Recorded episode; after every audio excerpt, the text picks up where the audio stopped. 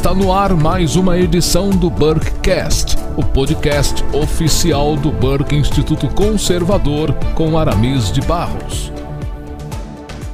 Receba a minha calorosa saudação e seja muito bem-vindo a mais uma edição do Burkecast, amigo ouvinte que compõe a audiência conservadora do Brasil.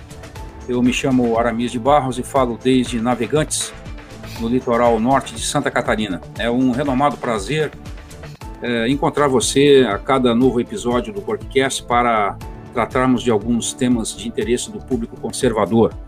O Borkcast é um oferecimento do Burke Instituto, a plataforma EAD que vai ajudar você na sua trajetória conservadora e vai equipá-lo para a guerra cultural que temos enfrentado nos nossos dias.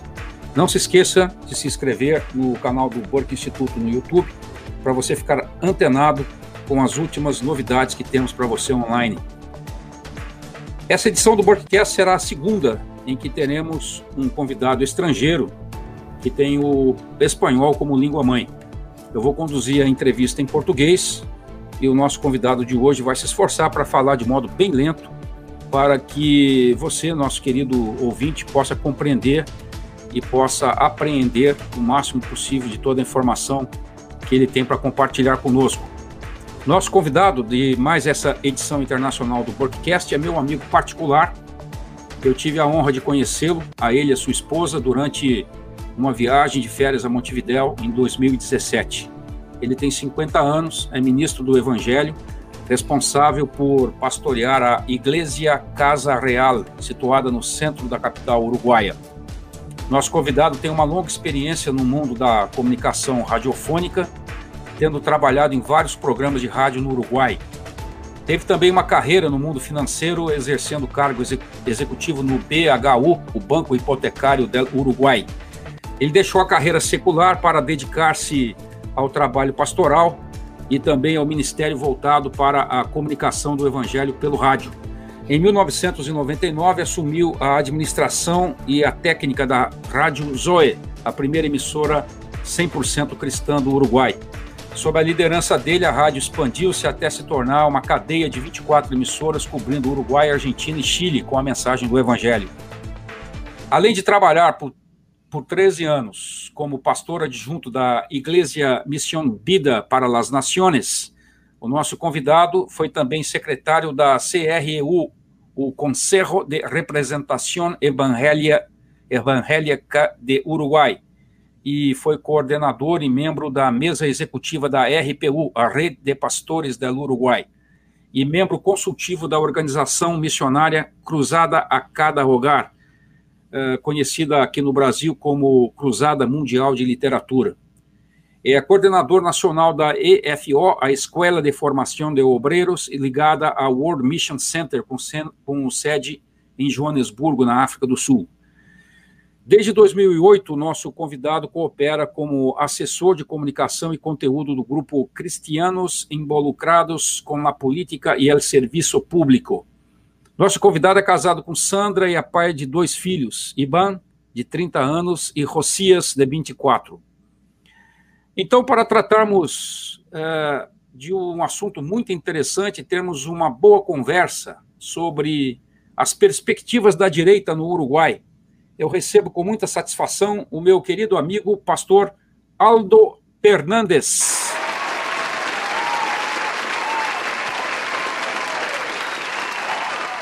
Meu prezado Aldo, muito, muito agradecido por essa oportunidade que você nos concede de estarmos juntos aqui no Borkcast. Eu fico muito feliz por nós termos conseguido finalmente ajustar uma data para esse encontro.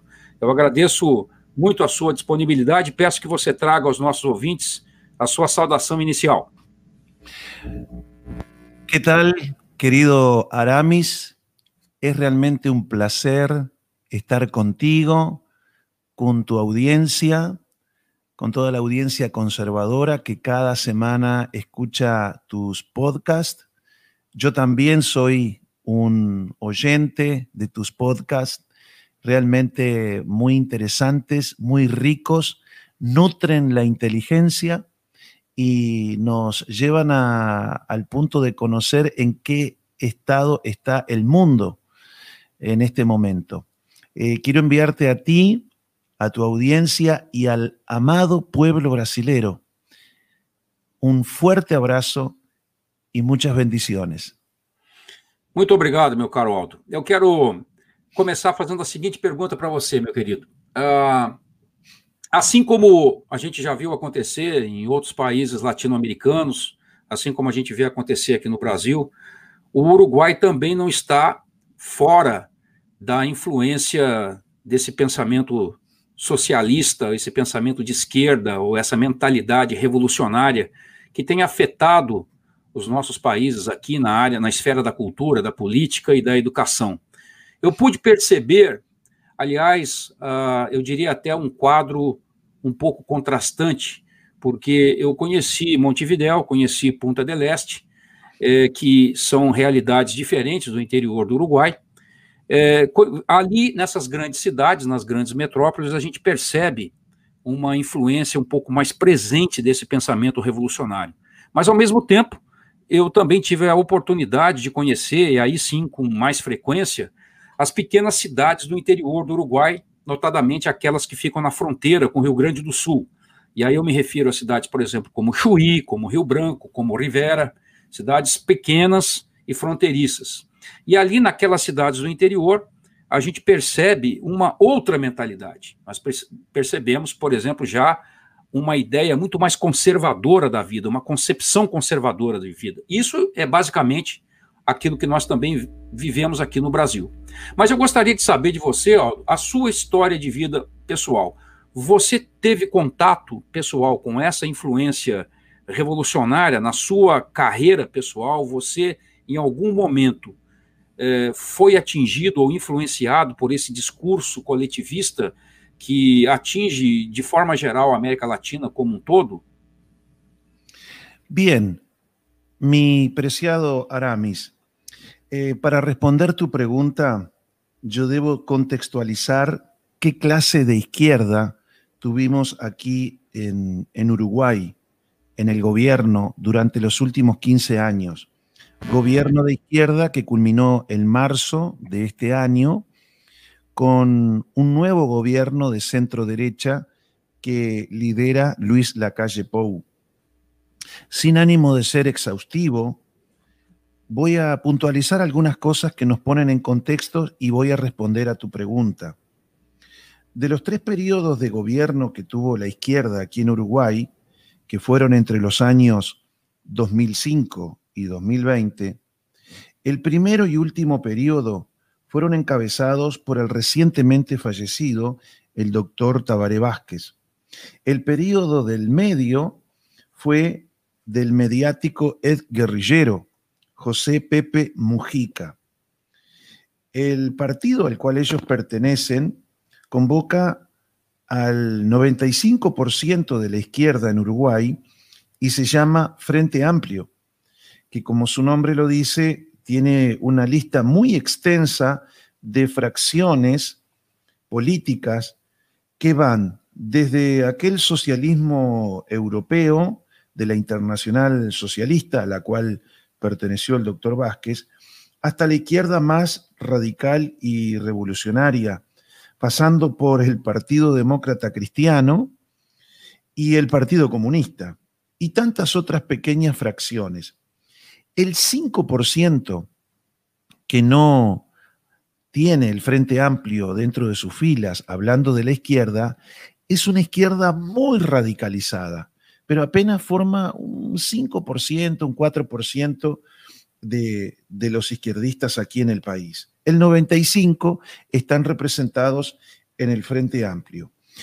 Y desde los años 90, el doctor Tabaré Vázquez fue el líder indiscutido, indiscutido de esa izquierda, el hombre de peso político, y también con el tiempo José Mujica vino a ser parte muy importante dentro de las filas del Frente Amplio. Entonces, para comprender el tipo de izquierda que gobernó Uruguay, tenemos que entender quién ha sido su principal exponente político, que ha sido el doctor Tabaré Vázquez, que siempre fue un hombre de izquierda, pero más bien de centro izquierda, más bien un socialdemócrata. al estilo nórdico, con aquel concepto de, estado de bienestar eh, que, muchas veces se maneja en, Latinoamérica. Eh, en cambio, Mujica, que fue el que estuvo en el periodo del medio, entre el 2009 y el 2014 estaba un poquitito más sesgado políticamente, más cerca de los grupos más radicales del Frente Amplio. Pero tampoco era, es mucho. Mujica, eh, Mujica es, eh, digamos, un hombre muy popular, un filósofo, eh, es guerrillero con una historia detrás eh, pero que supo adaptarse a la realidad de la izquierda uruguaya. Eh, sin embargo, no está tanto al centro como el doctor Tabaré Vázquez. Ahora, ese peso del liderazgo de Vázquez se hizo sentir en ambos periodos de gobierno, a tal punto que en el primer periodo, cuando todos los legisladores de sus partidos habían llegado a ser mayoría en ambas cámaras, de las primeras cosas que impulsaron fue la ley de despenalización del aborto. Para sorpresa de propios y de extraño, cuando llegó al, al escritorio del doctor Tabaré Vázquez para que fuese corroborada lo que había votado el Parlamento, el doctor Tabaré Vázquez la vetó. Tal controversia causó dentro de los suyos que aún tuvo que renunciar al Partido Socialista de donde era el doctor Tabaré Vázquez. Então você está um você está me dizendo que o Tabaré vetou a lei do aborto que, que, uh, que regulamentava o aborto, é isso? Exactamente. Eh, se puso todo el partido en contra. Imagínese el peso que él tenía dentro del partido, que a él no le tembló el pulso de, vetar esa ley cuando todo el Parlamento, eh, que tenía una amplia mayoría, había votado a favor de la despenalización. Ahora, ese tema, eso fue en su primer periodo, pero ese tema, como otros que involucraban a la iglesia puntualmente, fueron frenados por el doctor Tabaré Vázquez, que que llevaba las riendas del gobierno y la dirección de esa coalición de gobierno. Ahora, ¿dónde se da ese apremio que usted me, dice en su pregunta? ¿Dónde se da? En el gobierno de Mujica. Ese fue el momento donde fuimos inundados por la ideología de género en las escuelas, los libros que se usaban, la aprobación del matrimonio homosexual, se vuelve otra vez en la legislatura de Mujica, perdón, se vuelve en la legislatura, de Mujica a plantear la despenalización del aborto, se aprueba y Mujica también la aprueba. Se despenaliza la marihuana, lo que ustedes llaman la macoña.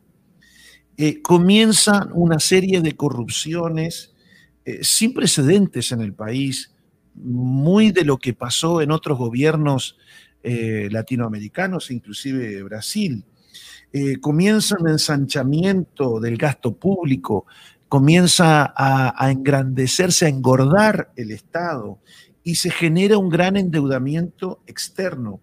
Aldo, um se você me permite, e esse é o período também em que há um aumento grande da criminalidade no país, não é isso? Totalmente, a eso iba. Hubo un gran aumento de la criminalidad y, la aprobación de leyes nefastas. Yo creo que el, gran problema de Mujica eh, fue lo que Vázquez no tuvo problema de hacer en su momento. Mujica no supo decir que no a lo que le mandaban del Parlamento y terminó aprobando todo lo que ahí vino.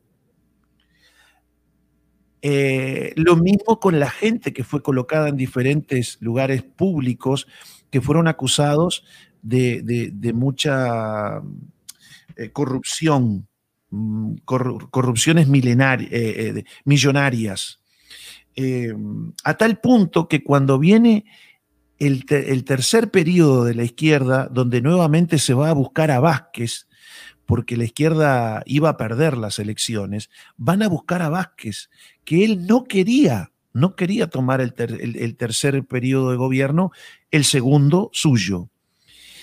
Tanto fue así que bajo presiones él decide volver y tomar otra vez el país pero no pudo enderezarlo, no pudo bajar el gasto público, no pudo bajar la cantidad de empleados públicos, no pudo hacer prácticamente nada. Estuvo timoneando el barco cuando ya estaba prácticamente eh, sofocado. Así le entregan el gobierno al actual presidente Lacalle Pou. Entonces, para resumir, ¿cuál fue el periodo crítico en, nuestro país, el periodo de Mujica. Ahí avanzó toda esa agenda globalista que ya conocemos, con el discurso que ya conocemos, y eso quedó en forma de ley. Eh, a tal punto que hoy el gobierno de la calle Pou está haciendo lo posible en revisar toda la, la normativa que se aprobó en esos en esos tiempos porque muchos tienen un alto índice de inconstitucionalidad. Usted me dice, pastor, eh, em, ¿y, qué le pasó a la iglesia? Bueno, en sí a la iglesia no se le molestó. No se le molestó porque siguió predicando, siguió, siguió haciendo lo que, lo que iba haciendo, pero desde el aspecto de la sociedad civil, la inoculó con todo un montón de cosas que a, través del sorismo y a través de, la agenda globalista fueron impuestas en ese momento. Lo que podemos decir que el gobierno de Mujica fue una gran ventana para que todo eso entrara al país y hoy estamos lidiando con esa situación.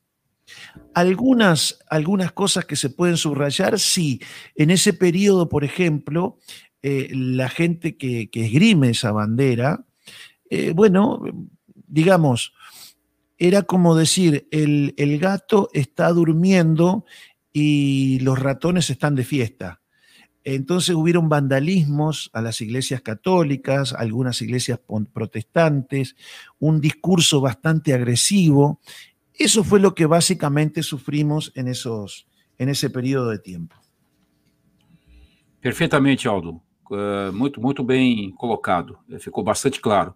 E já que você tocou no nome do presidente, eu queria pedir para você que trouxesse alguns comentários e algumas elucidações para o público brasileiro acerca do atual presidente uruguaio, Luiz Lacalle Pou.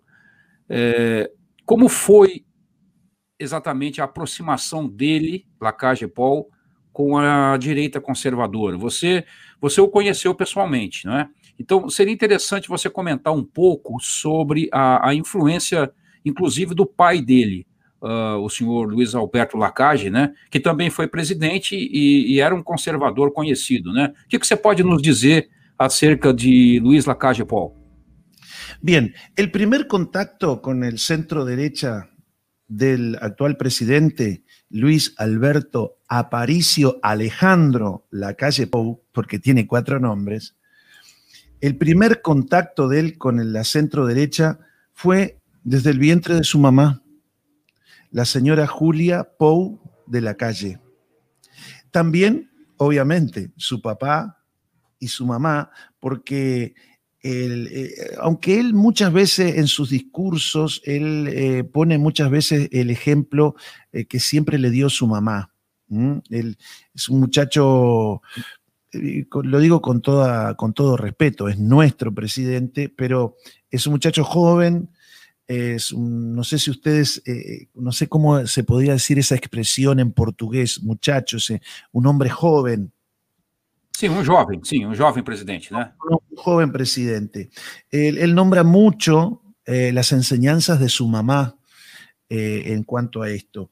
Y mm, ambos padres, el presidente Luis eh, Lacalle Herrera y, la mamá, eh, Julia Pou, ella hizo un, fuerte trabajo también social cuando era primera dama. Fue, eh, era una mujer de mucho peso, mucho peso en la relación matrimonial y mucho peso en el trabajo eh, como primera dama.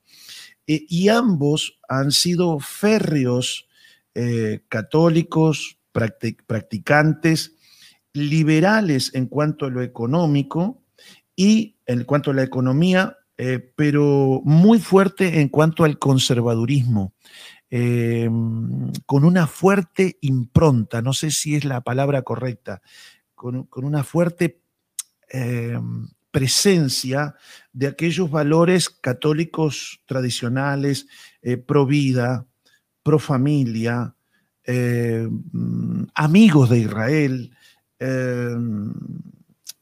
muy cercanos a la iglesia protestante en cuanto a relacionamiento, a tal punto que todos los movimientos cristianos eh, actuales están en el Partido Nacional, eh, eh, que es el partido del, doctor Luis Alberto Lacalle.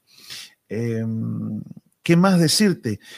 si bien hoy el doctor Luis Alberto Lacalle, padre, está, digamos, él, él a sí mismo se ha llamado al silencio en cuanto al trabajo de su hijo, él no está haciendo campaña política, ni ha hecho campaña política en favor de su hijo, fíjese, pero no, no lo ha hecho en el rol de, estar en la cancha política, eh, no gramado, como dicen ustedes. No campo, político. No, campo político. Pero él está de, la mm, raya hacia afuera como o director técnico. Certo. Eh, ¿Usted entiende? Sí, sí, perfectamente. Por, ejemplo, le, pongo un ejemplo, ¿no?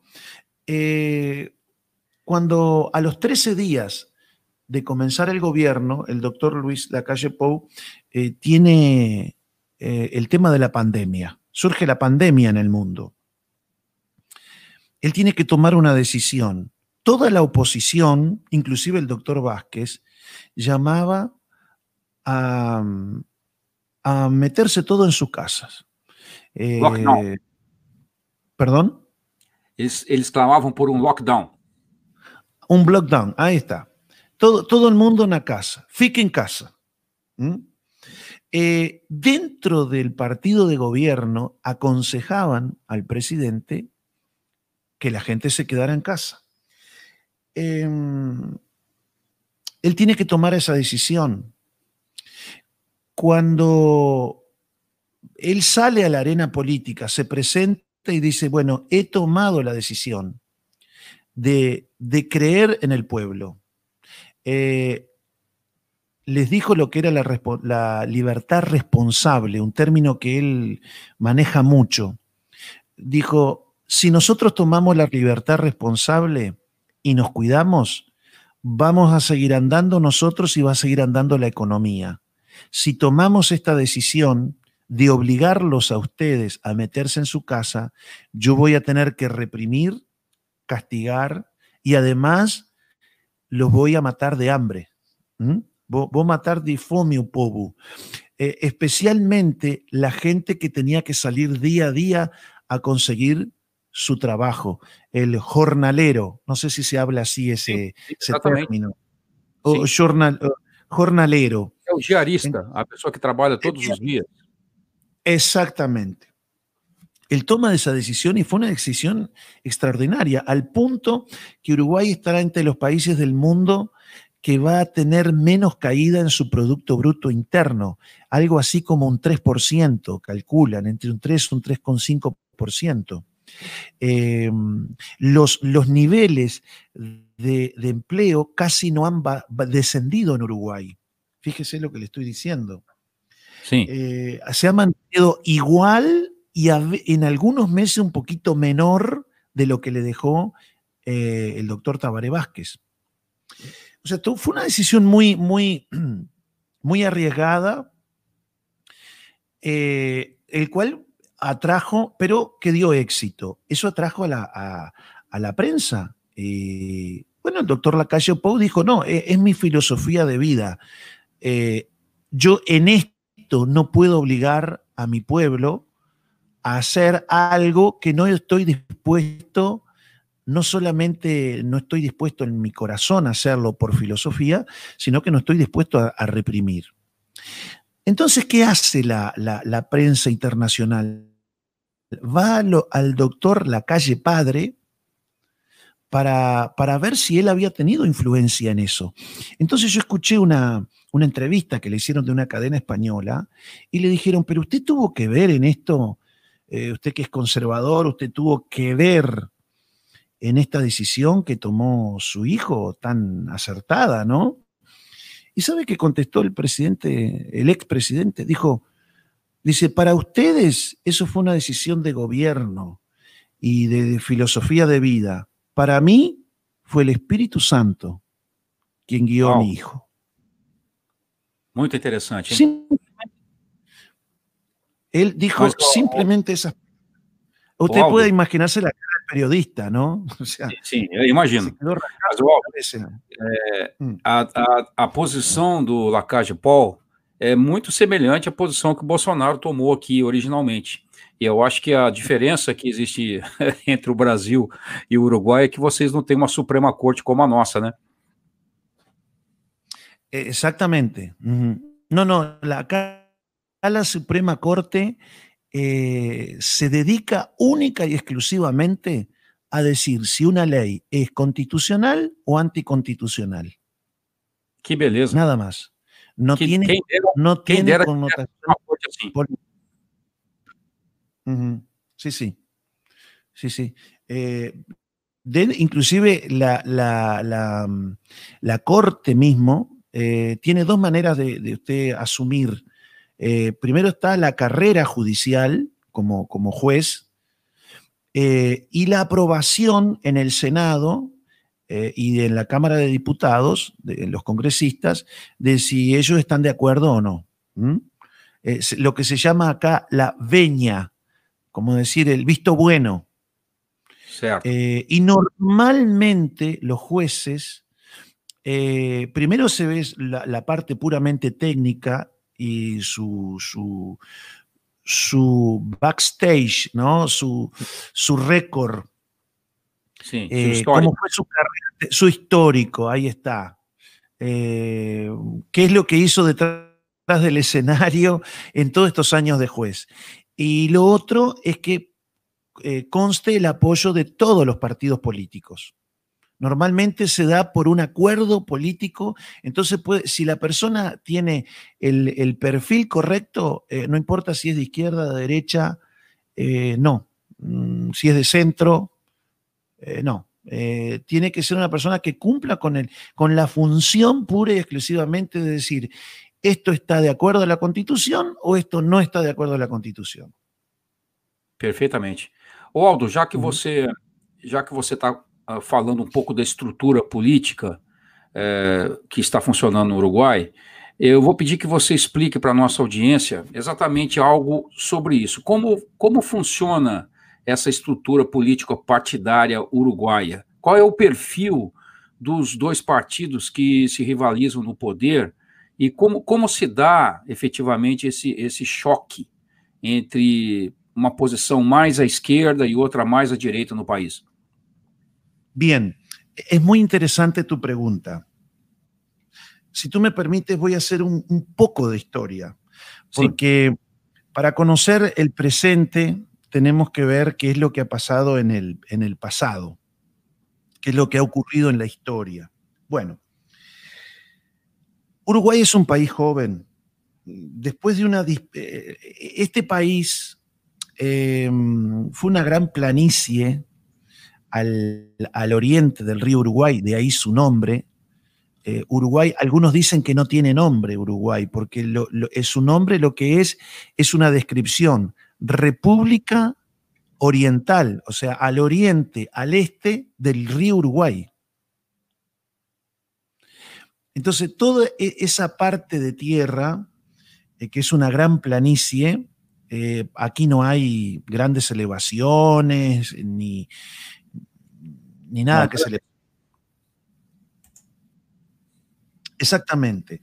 Eh, fue disputada entre Portugal y España siempre. Los portugueses hicieron sus primeros enclaves militares acá, en esta parte, los españoles también, y hubo una, una puja, una pelea entre la corona de España y eh, la corona portuguesa.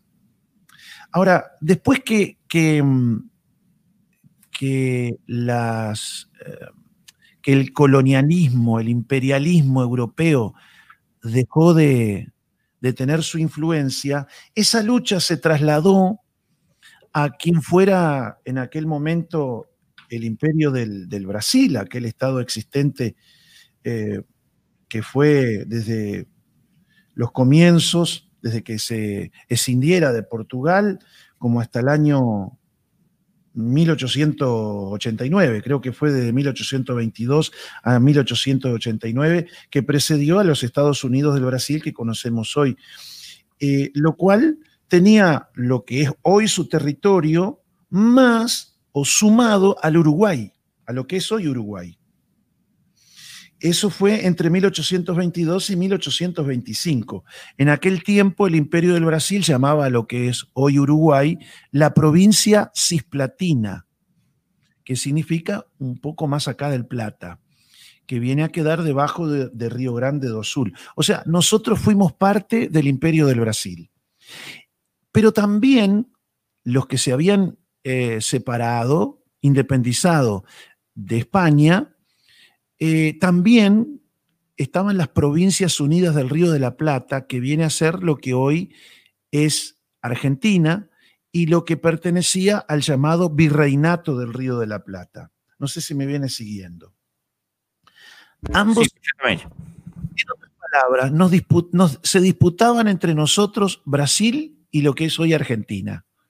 Un poco estábamos de un lado, otro poco estábamos de otro lado. Ahora, mientras ocurría esa lucha, ya en 1806, 1807, los ingleses habían querido apoderarse también de lo que hoy es Uruguay. Estábamos como la quinceañera, todos querían bailar con nosotros, todas las fuerzas imperiales querían bailar con nosotros. Fíjese eh, que ahí no, no fue resistida la invasión inglesa porque eh, la población era católica, eh, italianos, españoles, canarios, este, portugueses, no, no, no, había una, un rechazo, entonces no, no prosperó eso. Inglaterra se fue, siguieron peleándose entre Argentina y lo que es hoy Brasil. Ahora, mire lo que, lo que pasa.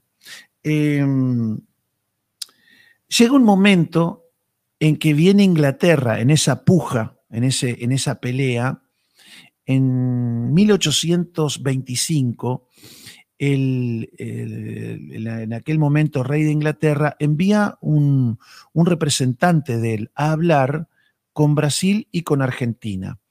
Ese representante se llamaba Lord Ponsonby. ¿Por qué viene Lord Ponsonby? Porque había algo en común. Los tres querían la entrada al Río de la Plata. ¿Por qué? Porque en aquel tiempo, obviamente, la manera de llegar comercialmente era a través de los mares y a través de los ríos. No había aviones, no había helicópteros.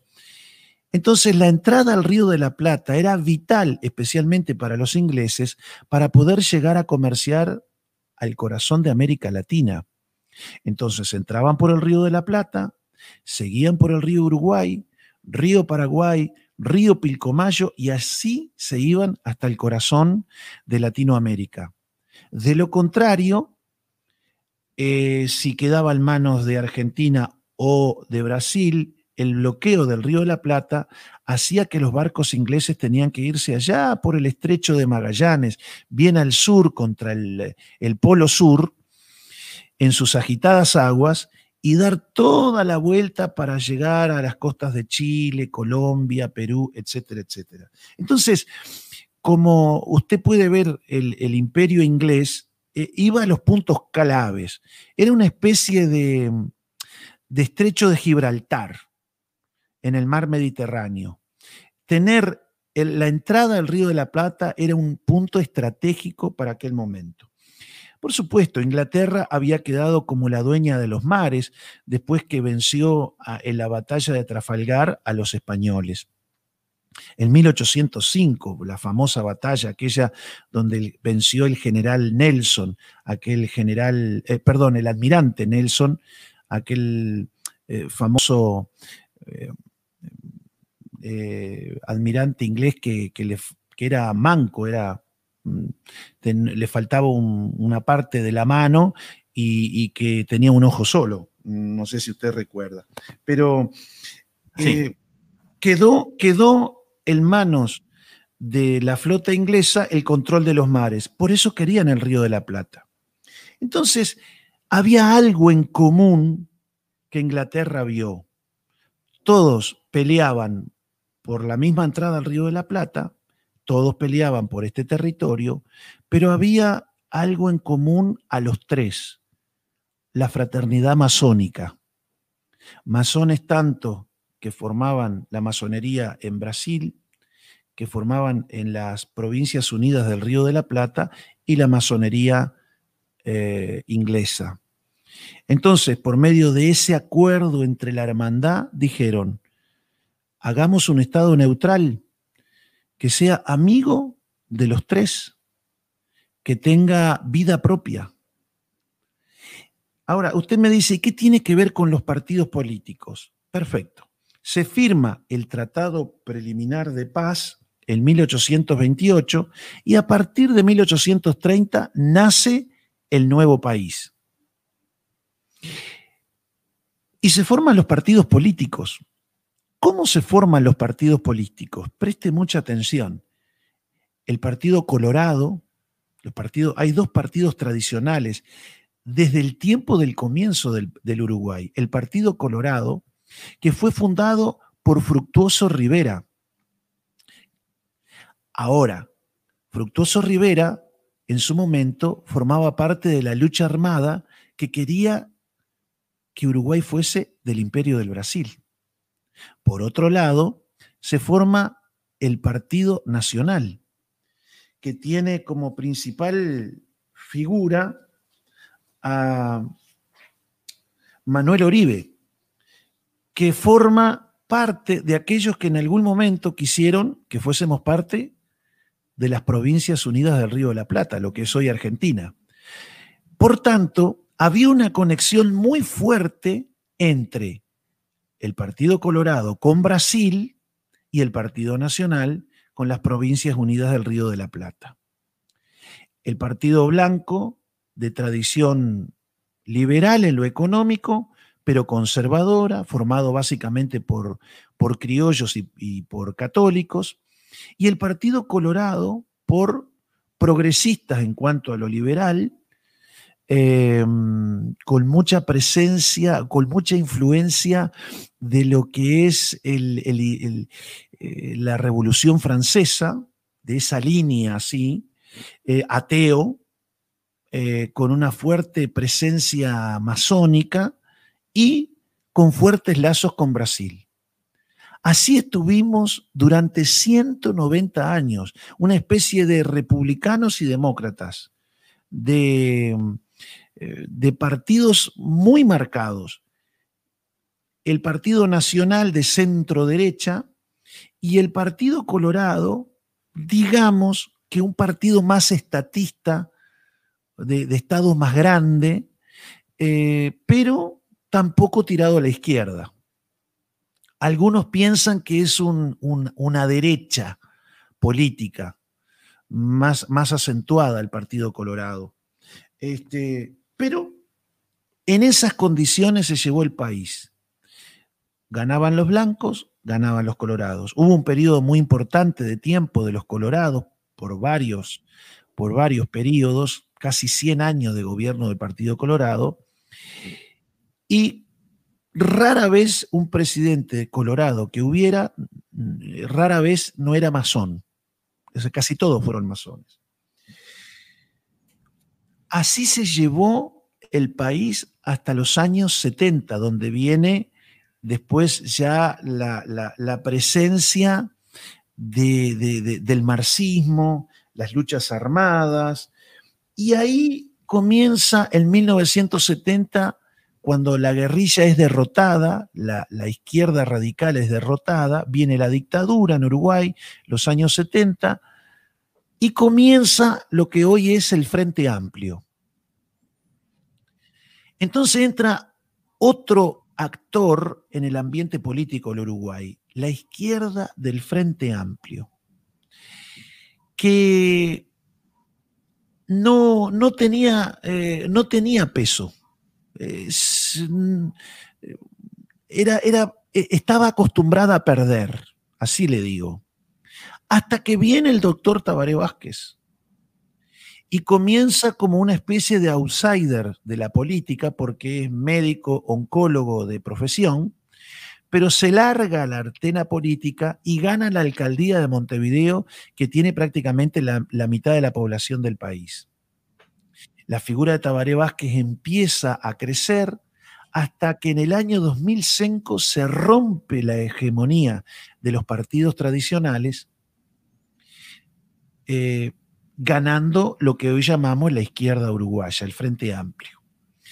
Pero siempre eh, eh, el, doctor Vázquez tuvo la, inteligencia, digamos así, que para poder ganar, él tenía que ganar el centro político del país. El uruguayo no, aún en las ciudades, no le entra el marxismo radical. Entonces, él apunta a una socialdemocracia y él comienza a captar muchos adeptos de los que no estaban conformes con los partidos tradicionales, de tal manera que el Frente Amplio en su mayoría tiene un, centro izquierda, una socialdemocracia muy fuerte, que lidera Tabaré Vázquez y es así donde él llega al primer gobierno de la izquierda. Entonces, la pugna política hoy llevó, la batalla política llegó para que aquellos partidos tradicionales que estuvieron enfrentados por 190 años se unieran, volvieran a ganar el centro político del país y llegaran otra vez al gobierno, como lo fue en este 2020, bajo el liderazgo de Luis Lacalle Pou. O sea, Luis Lacalle Pou gobierna con su partido nacional y con el otro partido tradicional, que son los colorados. Colorados y blancos están hoy en el gobierno. Pero también aparece en esta elección alguien que poco se esperaba, que, que es el general Manini Ríos que es un general al estilo Bolsonaro, muy afín a Bolsonaro, eh, es como un espejo de el Bolsonaro de Uruguay, digamos así, que lleva mucha cantidad de votos, tantos, tantos como el Partido Colorado, no como el Partido Nacional de la calle Pou, pero fortalece esa coalición, digamos así, multicolor, y tiene hoy el doctor Lacalle Pou la mayoría en las cámaras para poder aprobar de, diferentes leyes que, que, le permiten gobernar al país. La gobernabilidad se está dando de esos partidos tradicionales y del doctor y del general Manini Ríos, y en la oposición está el Frente Amplio. Ah, o sea que si tú me preguntas cuál es hoy la rivalidad en, la política uruguaya, le puedo decir que es eh, un hilo, una, una marca muy débil en el centro del espectro político. Quien gana ese centro político, gana el, gobierno. Eh, puede ser el próximo gobierno de centro izquierda moderado, o puede repetirse un centro derecha moderado, pero todo se basa por el camino del medio. ¿Cuál es la rivalidad? Y eh, a veces cuesta distinguirla. Cuesta distinguirla. Quizás se da más en los valores.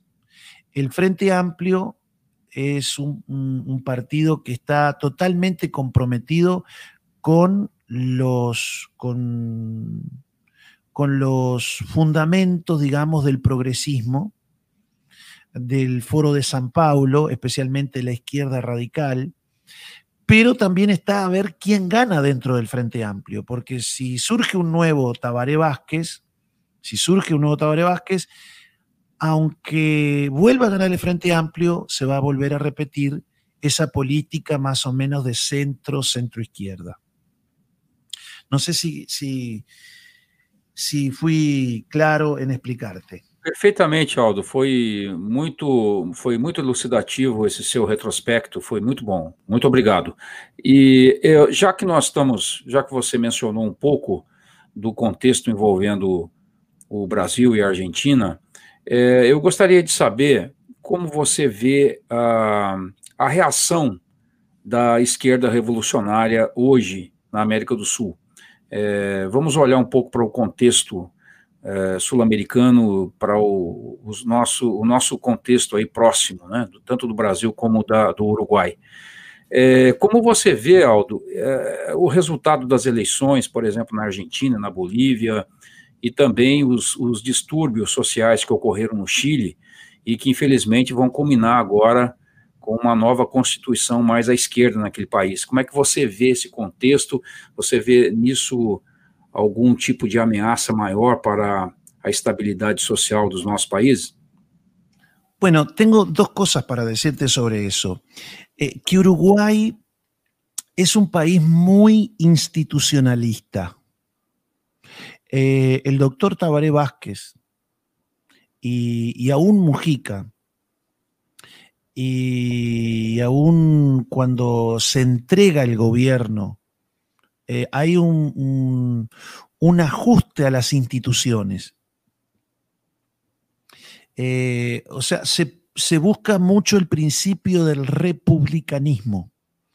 Eh, cuando el fallecimiento del doctor Tabaré Vázquez hace pocos días, una de las cosas que señalaron la oposición política al doctor Tabaré Vázquez, como dentro del propio Frente Amplio fue, eh, el doctor Tabaré Vázquez fue un gran republicano, separación de poderes y eh, eh, instituciones fuertes. A tal punto que cuando la izquierda perdió aquí, no se, ni se consideró, ni se consideró que pudiera aceptarse otra cosa más que el resultado estricto de las, de las elecciones. Cosa que no ha pasado en otros lugares. Eh, eso por un lado. Son instituciones humanas, convengamos, convengamos, y tienen tanta fuerza como los seres humanos. Pero eh, hay un, apego a la institucionalidad. por tanto, lo, lo, que usted ve, querido Aramis, en Bolivia, en Argentina, y aún en Chile es, son crisis institucionales. Eh, si usted ve por qué pasan estas cosas, es porque alguien dentro de los tres poderes del Estado quiere vulnerar el contrapeso que le ofrece el otro poder del Estado. Está pasando en Brasil. Usted me decía el Supremo Tribunal Federal. ¿Qué está haciendo el Supremo Tribunal Federal? Está atacando al Poder Ejecutivo. Sin duda. Es una, crisis institucional. Bueno, aquí en Uruguay hay una fuerte presencia institucional. Cada uno hace lo que tiene que hacer en su lugar y tiene, y tiene que respetar lo que hace el otro. Eh, en el tiempo de Mujica, una de las cosas que ocurrió, lamentablemente, quizás para, para asombro de algunos, eh, que yo no tengo nada en, eh, en, forma personal, conozco a Mujica personalmente y no, no, es un punto de la persona aquí, eh, pero él fue muy permisivo en su gobierno. Y una de las cosas que ocurrió es que en el presupuesto nacional se agobió al Ministerio de Justicia. A, o, a, a... Deixa eu só traduzir. O pressuposto é o orçamento, né? O orçamento nacional, certo? Só para o nosso público. Exato. O orçamento é financeiro, né? el, poder judiciario del Uruguay sufrió por la falta de mm, orzamento. Lo ahogó. Cuando vino Vázquez, fue una de las primeras cosas que restituyó, fue el fluido económico para un óptimo funcionamiento de la justicia. ¿Por qué pasó eso en tiempos de Mujica? Entre otras cosas, porque muchas de las leyes que se promovían dentro del Parlamento y del Poder Ejecutivo en mano del Frente Amplio violaban la Constitución. Fue el periodo de gobierno en la historia donde más leyes anticonstitucionales se aprobaron. Algunas fueron vetadas por la Suprema Corte, porque, o sea, tiene que haber un grupo de ciudadanos que vaya a la Suprema Corte a pedirle que mire eso, si no la Suprema Corte no se mete. Y cuando eh, viene el doctor Tabaré Vázquez, restituye esa fortaleza tan imprescindible que es el fluido económico para el funcionamiento normal de la justicia. Entonces, primeramente, nosotros hemos visto aquí como por la ventana lo que ha pasado en Chile, en Argentina y por Bolivia. Lo hemos visto por la ventana. Hemos visto las barbas de nuestros vecinos arder. Y obviamente la mayoría de los políticos uruguayos ponen las barbas en remojo. Ponen en agua. ponen las barbas de molho, traduciendo por portugués. Exatamente. Ô, Aldo, deixa eu aproveitar, eu aproveitar que você está mencionando essa situação para já trazer à luz aqui a nossa última pergunta, porque o nosso tempo está chegando ao fim, é, e que tem a ver com tudo isso que você falou. Né? É, com, como está se refletindo no Uruguai essa atual crise que nós estamos vendo acontecer e tomar vulto na Argentina? Né? O Uruguai tem se tornado um, um dos principais destinos dos argentinos que estão fugindo do país, correto? Então, eu queria saber como está essa situação, como isso está se refletindo no Uruguai e se realmente eh, já existe um volume. Você comentou comigo que já há um volume considerável de argentinos entrando no Uruguai.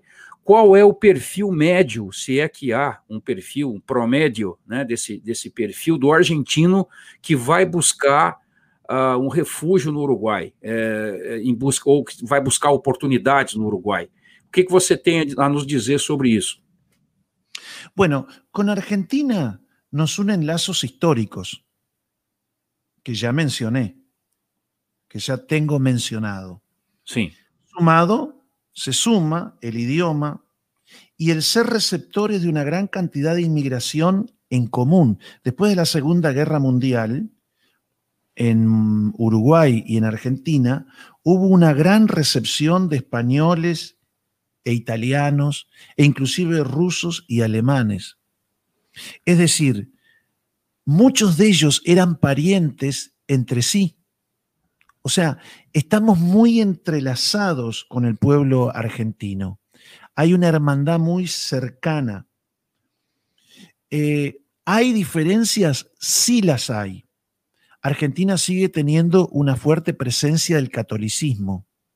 Aquí a principios del siglo XX se erradicó el catolicismo desde el punto de vista institucional, desde el punto de vista eh, de las cuestiones de la política y del Estado. O sea, no significa que no haya católicos que sean senadores o diputados, así como hay protestantes que lo son pero, em, pero nos unen eh, un montón de cosas, no tanto así en la parte institucional y política. Eh, para que usted tenga una idea, Aramis, el uruguayo habla español, come como italiano y piensa como francés dada la gran influencia que tuvo la francmasonería en el país en el área de la educación. Aunque desde sus comienzos la, masonería más popular provenía de Inglaterra, que estuvo en el, en el inicio del país. Argentina eh, tiene sus diferencias, tiene, hay, en esa área hay diferencias.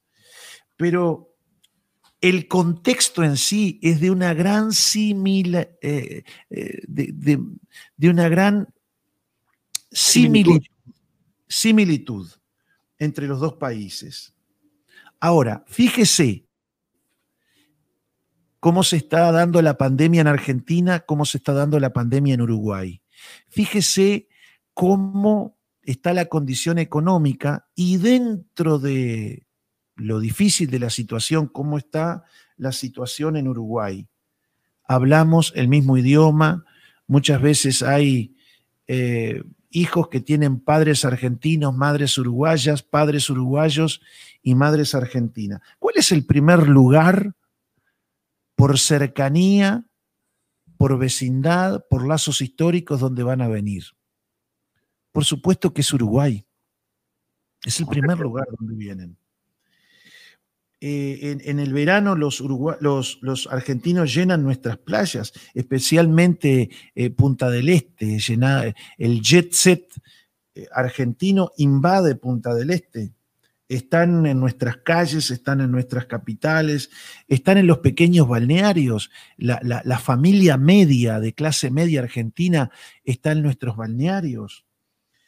si a eso le sumamos el terrible momento económico, y, los impuestos que se le están poniendo a la gente que tiene capital, por supuesto, los primeros que se van a venir van a ser los empresarios, después la clase media, que viene a traer a nuestras escuelas y a nuestros colegios sus hijos, la facilidad que da Uruguay, porque a los argentinos como a los brasileños se les da una amplia entrada en el país, eh, mire, le digo algo más. Eh, hace poquito el presidente de la calle Pou firmó un decreto para que cualquier argentino o brasileño que venga a nuestro país se le exoneran por 10 años los impuestos. Si vienen para poner una pequeña empresa, una gran empresa, que le dé trabajo a 15 personas, eh, usted tiene 10 años exonerados los impuestos, usted no va a pagar impuestos.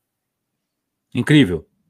Entonces, yo le puedo decir que hoy el gobierno uruguayo está aprobando solamente argentinos, eh, solo argentinos, 100 permisos nuevos de residencia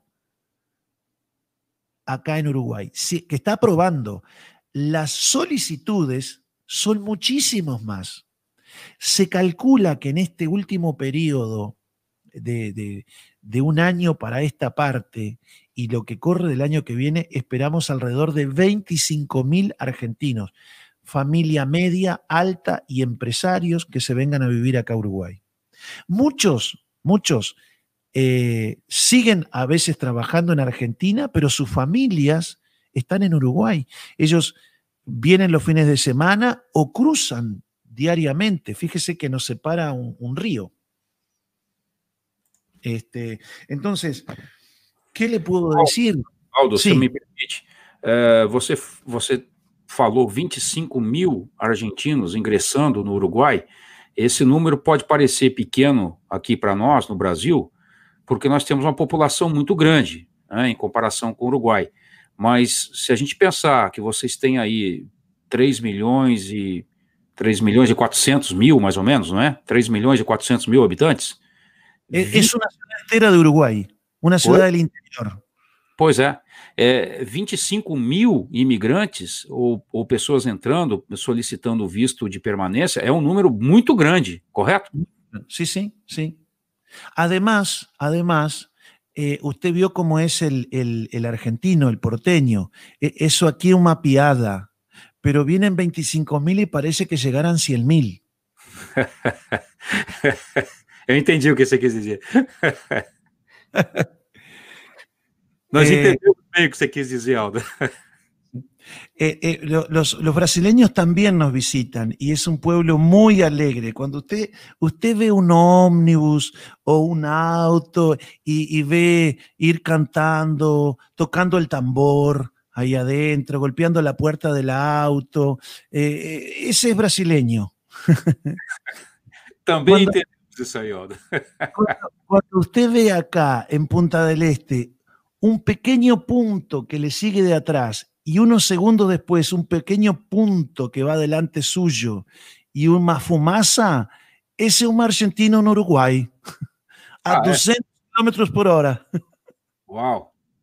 Mas, Aldo, me diga uma coisa. É, então, você já consegue, o uruguaio já consegue perceber essa presença argentina é, em decorrência da situação econômica do país?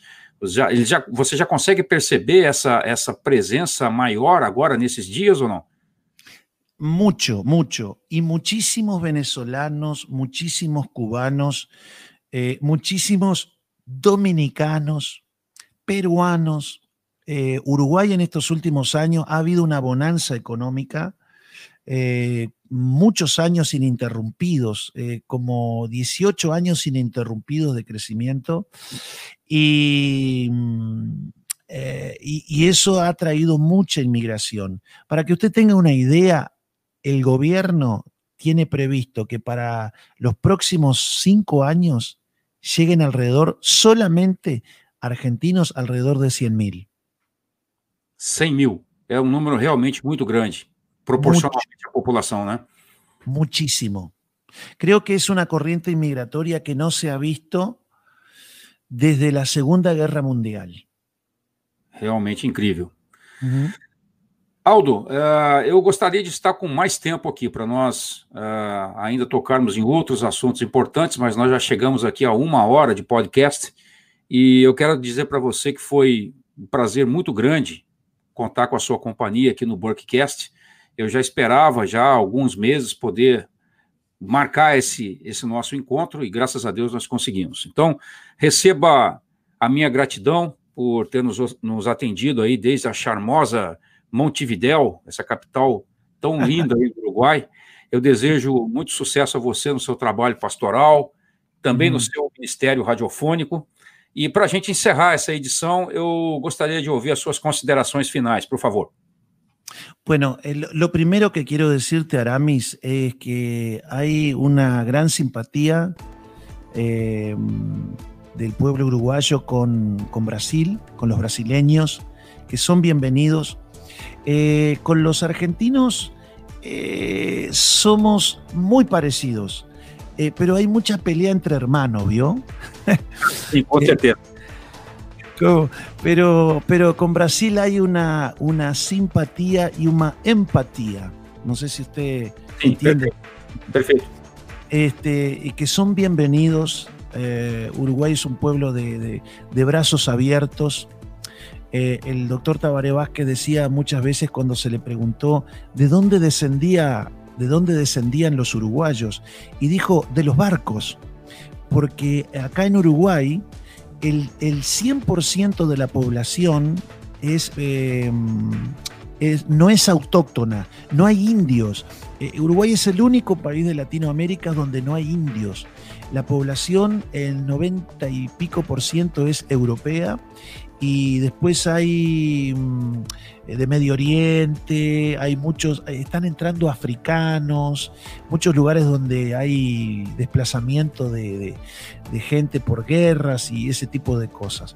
Este, pero eh, eso nos hace a nosotros que somos inmigrantes y descendientes de inmigrantes.